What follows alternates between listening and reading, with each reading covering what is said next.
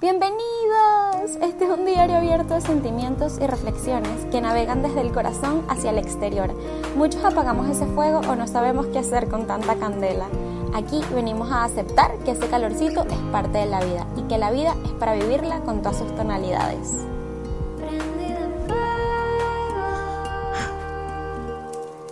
Ok. Hola, ¿qué tal? Em, nos dan los movimientos emocionales de estos últimos días. Intentar, intentar actividades diferentes es como mi pasión, desde siempre. Y qué difícil se me ha hecho ejercerla. Eh, se me hace muy difícil iniciar en ellas.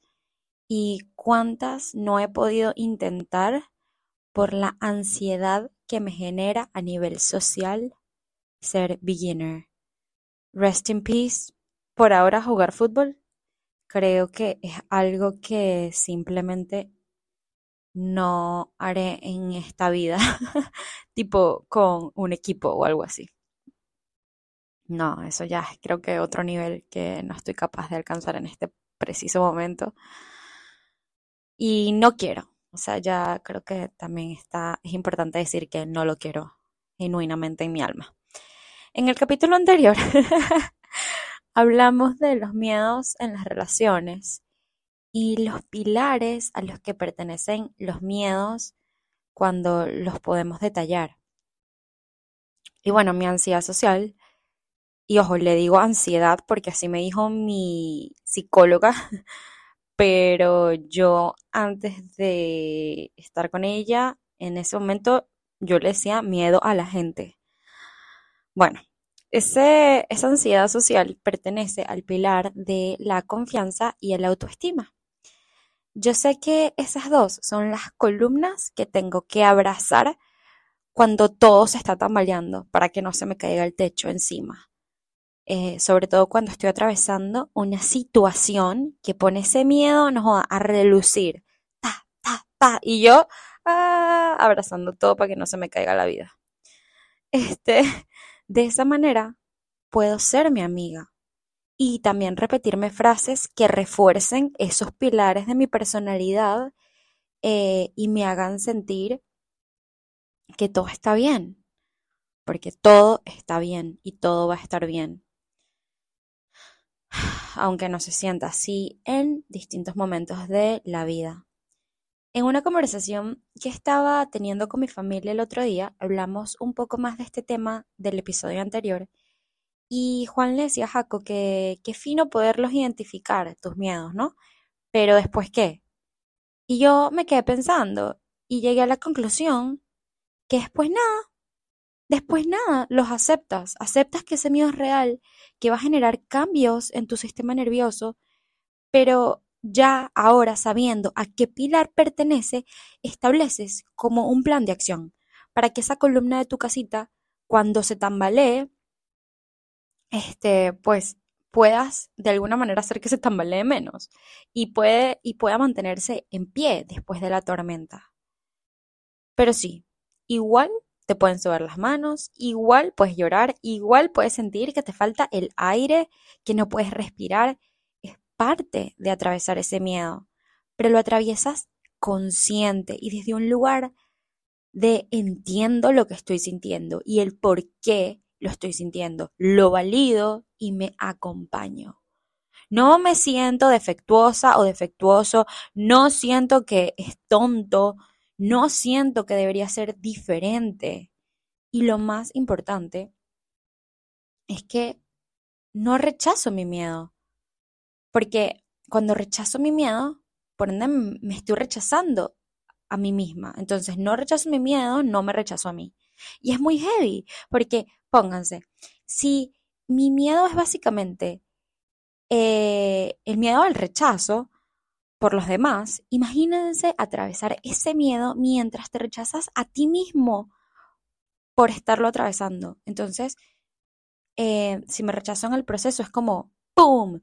Rechazo doble, ¿sabes? Es como más pesado. Esta semana, esta semana eh, fui a mi primera clase de baile en años. Algo que quería hacer desde pequeña y me daba pánico, no miedo. Pánico me daba. Pensar en eso era algo que reprimía. Este año me puse como meta de New, New Year's Resolution ir a una clase de urbano, hip hop, reggaetón, así todo flowy. Tengo años, pero es que ustedes no entienden, literalmente es años, diciendo que, que quiero ir, que voy a ir. Pero desde enero dije, ok, este año me voy a poner seria. Y estaba, tengo que ir, tengo que ir, tengo que ir. Le dije a Jacobo, le dije a Juan para que me acompañaran. Y me, no quisieron. Ambos, lo peor es que me dijeron, sí, sí, sí, claro, sí, let's do it. Y luego que no. y yo, ¿y qué? Y llegó febrero y yo simplemente lo evitaba. Y, o sea, o sea, ustedes no saben, yo obsesionada, me metía todos los lunes en el perfil de, de la academia a ver las clases disponibles que iban a dar esa semana y pasaban los días y simplemente lo volvía a ignorar día tras día, tras día, tras día. Me decía, voy, no voy, voy, no voy. Y aquí entra también lo de ponerse en situaciones incómodas que lo conversamos en un capítulo de las promesas que te haces a ti misma y lo importante que es show up for yourself, right? Eh, como, sí, presentarte por ti. Entonces, hasta que, eh, bueno, en estas conversaciones que estaba teniendo aquí con las personas a mi alrededor, puse en perspectiva el episodio de los miedos en el amor de la semana pasada, pero esta vez tratando de aplicar, el ejercicio no al amor, sino a mi vida en general. Siempre me pasa rarísimo, siempre me pasa que grabo un episodio y ya yo sé que fijo, amigos, pero fijo la semana siguiente voy a tener que aplicar el tema del que, el, del que quise hablar, pues del que quise compartir, en algo de mi día a día. Es mágico y al mismo tiempo ladilla, porque estoy constantemente enfrentándome a mi mismo discurso y comprobándome eh, con los sentimientos a flor de piel eh, lo que digo. Entonces, bueno, un trip. en fin, eh, lo reflexioné y dije, wow, este miedo que tengo, este pánico, es real. Pero, ¿qué hay que hacer? Porque me está consumiendo y es algo que de verdad deseo. si el miedo está ahí, queriendo salir, porque está, está, está el deseo de, de querer cumplir esta meta, ¿verdad? Entonces, lo voy a dejar salir. Y cuando el miedo venga corriendo, con las lágrimas en los ojos, todo loco y desesperado, ¿qué es lo que voy a hacer? Lo voy a abrazar y le voy a decir, tranquilo, te entiendo, sé, sé que te sientes en peligro y no sabes qué hacer. Pero aquí estoy yo para decirte que vas a estar bien y lo vamos a atravesar juntos. Siente lo que tengas que sentir, dame la mano y vamos a integrar esta experiencia hasta que poquito, poquito a poco logremos superarla. Y, y bueno, así fue. Fueguitos lindos como me vi en el carro, con un nudo en el estómago, en la garganta, en la cabeza, lágrimas en los ojos. No estoy, no estoy exagerando. Lágrimas en los ojos yendo a una clase de baile sola. Este, y me bajé. Y dije, bueno, ¿saben cuando están que sí? Me bajo ahorita, espero, me bajaba del carro, me montaba, hacía como si estuviese buscando algo, me volví a bajar y dije, ok, respira, you got this. Mi sistema nervioso vuelto loco, drogado estaba, o sea, una cosa absurda. Entonces yo me decía, has hecho cosas más difíciles que esta. Esto lo haces por ti y es solo una experiencia más. Y bellezas, yo no les puedo explicar. La clase yo entro, ¿no? Super cool el lugar, ajá, fino. La clase llena de unas reinas divinas que bailaban increíble con unos outfits bellos que de ratitos me prendían así las alertas de los complejos, las comparaciones e inseguridades, pero yo respirando yo, ya, ya, ya tú sabes a qué pilar eh, pertenece esta inseguridad, tranquila, admíralas, sabes, yo les aplaudía de paná unas duras y sigue. Pero les digo que una gente que lo que le sobraba era flow y yo, bueno, con un flow diferente, si me entienden.